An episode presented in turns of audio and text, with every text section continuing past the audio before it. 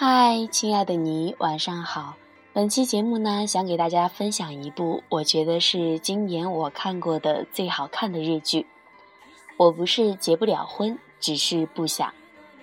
在春季档日剧满足度的调查中，第一名呢就是三点九分的《我不是结不了婚，只是不想》。三十九岁的独身女医生菊雅，收入丰厚，生活优渥。自认为呢才貌双全，他一直相信自己随时都能够找到结婚的对象。现在的单身呢，只是因为不想结婚。然而他在遇到自称恋爱专家的日料店毒舌店主石仓沉思以后呢，被对方揭穿实际上是不受欢迎的女人。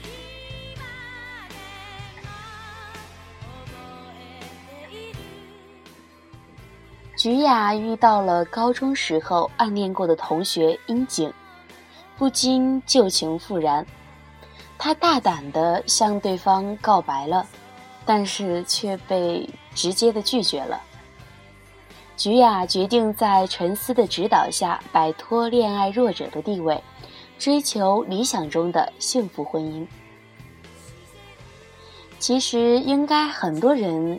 和女主角的境况是有点类似的，不想为了结婚而结婚，希望能够找到真正爱的人和情投意合的人结婚。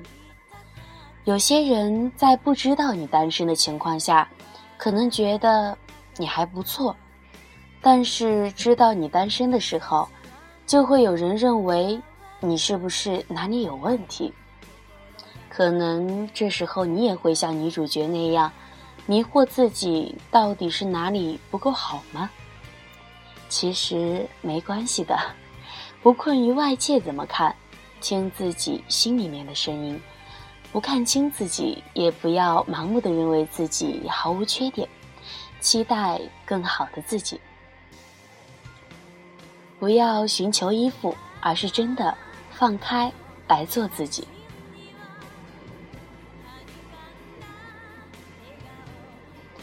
我不是结不了婚，我是选择不结婚。菊雅重复了很多遍这句话，好像说的再大声，气得乱蹬脚，大家仍旧笑，没有办法接受她的现状。三十九岁，未婚。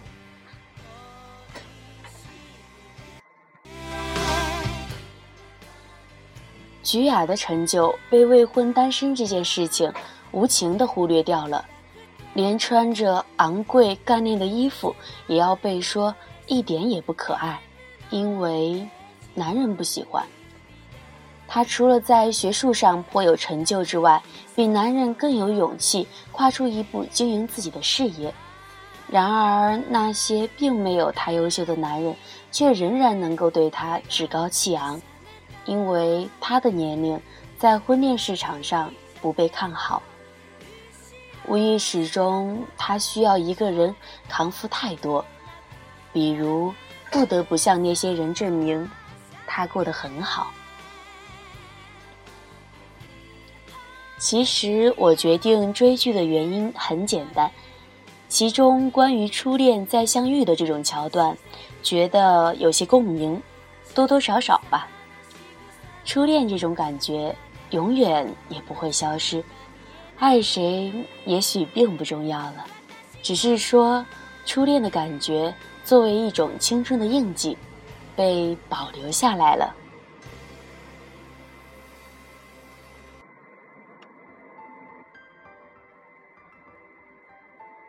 片中两人因为误会、害羞、青涩等等原因，在那段时间错过了，谁也没有再去逼问、面对。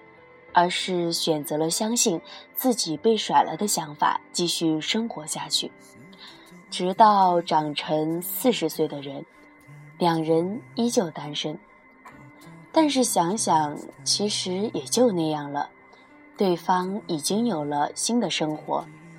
某种意义来讲，我们变老了，但我们并没有成长，起码在爱情这方面。为了面子也好，自尊也罢，想开了，有时也就是种自我安慰吧。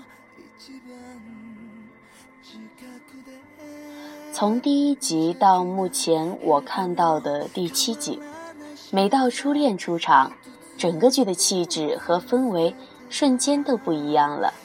无论是衬托的背景还是音乐，周围人的台词助攻，全是在衬托初恋。如果非要指出一点不合适的地方，那就是恰恰初恋的双方这两个人，彼此没有揭露对方的心意。或者说没有意识到彼此对对方的心意，但是他们的行为却是很自然的。这一点看似怪异，却是情理之中的。当局者迷，旁观者清。但是，也就是这里是我最心疼的。明明相爱，也许只是因为说不出口。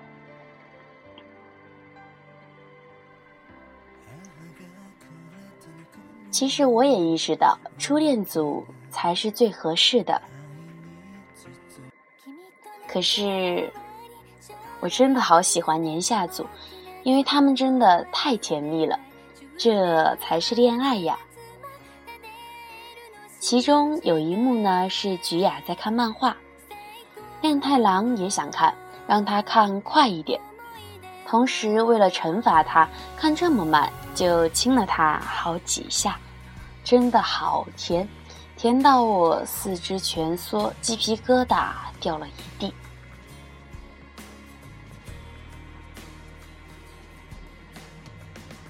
过往的青春，回过头看看，还真的是一片纯粉色的，有着太阳的光芒和温暖。但是错过的绝对回不来了。片中男主角也对女主角说。如果当初没有误会，我们现在会怎么样呢？想起，你有没有想过，兜兜转转还是我们俩在一起呢？真是眼角含着泪，嘴角带着笑，但心里却彻彻底底的觉悟了，这个不会发生，这和爱不爱的没关系，不会就是不会。应该说，这部片子是描写关于恋爱和结婚的难得佳作。努力的回想下，虽然或许岁月已经有些久远，但咱们大多数人的青春，既不是轰轰烈烈的恋爱、堕胎，也不仅仅只是每日单调重复的应试、备考，中间或许还夹杂着那已经模糊的少年的侧脸。和说不出口的暗恋，亦或是未能结果的初恋。樱花，那时的歌曲，恰到好处的阳光，还有最重要的，正当最好年纪的少年少女们，没有成年的烦恼和压力。那时的他们，感觉世界就在他们的脚下，他们的脸上散发的。是年轻才有的光芒，所以放下所有的该与不该，好好的享受这部青春的回忆剧吧。毕竟那是我们再也回不去的最好时光。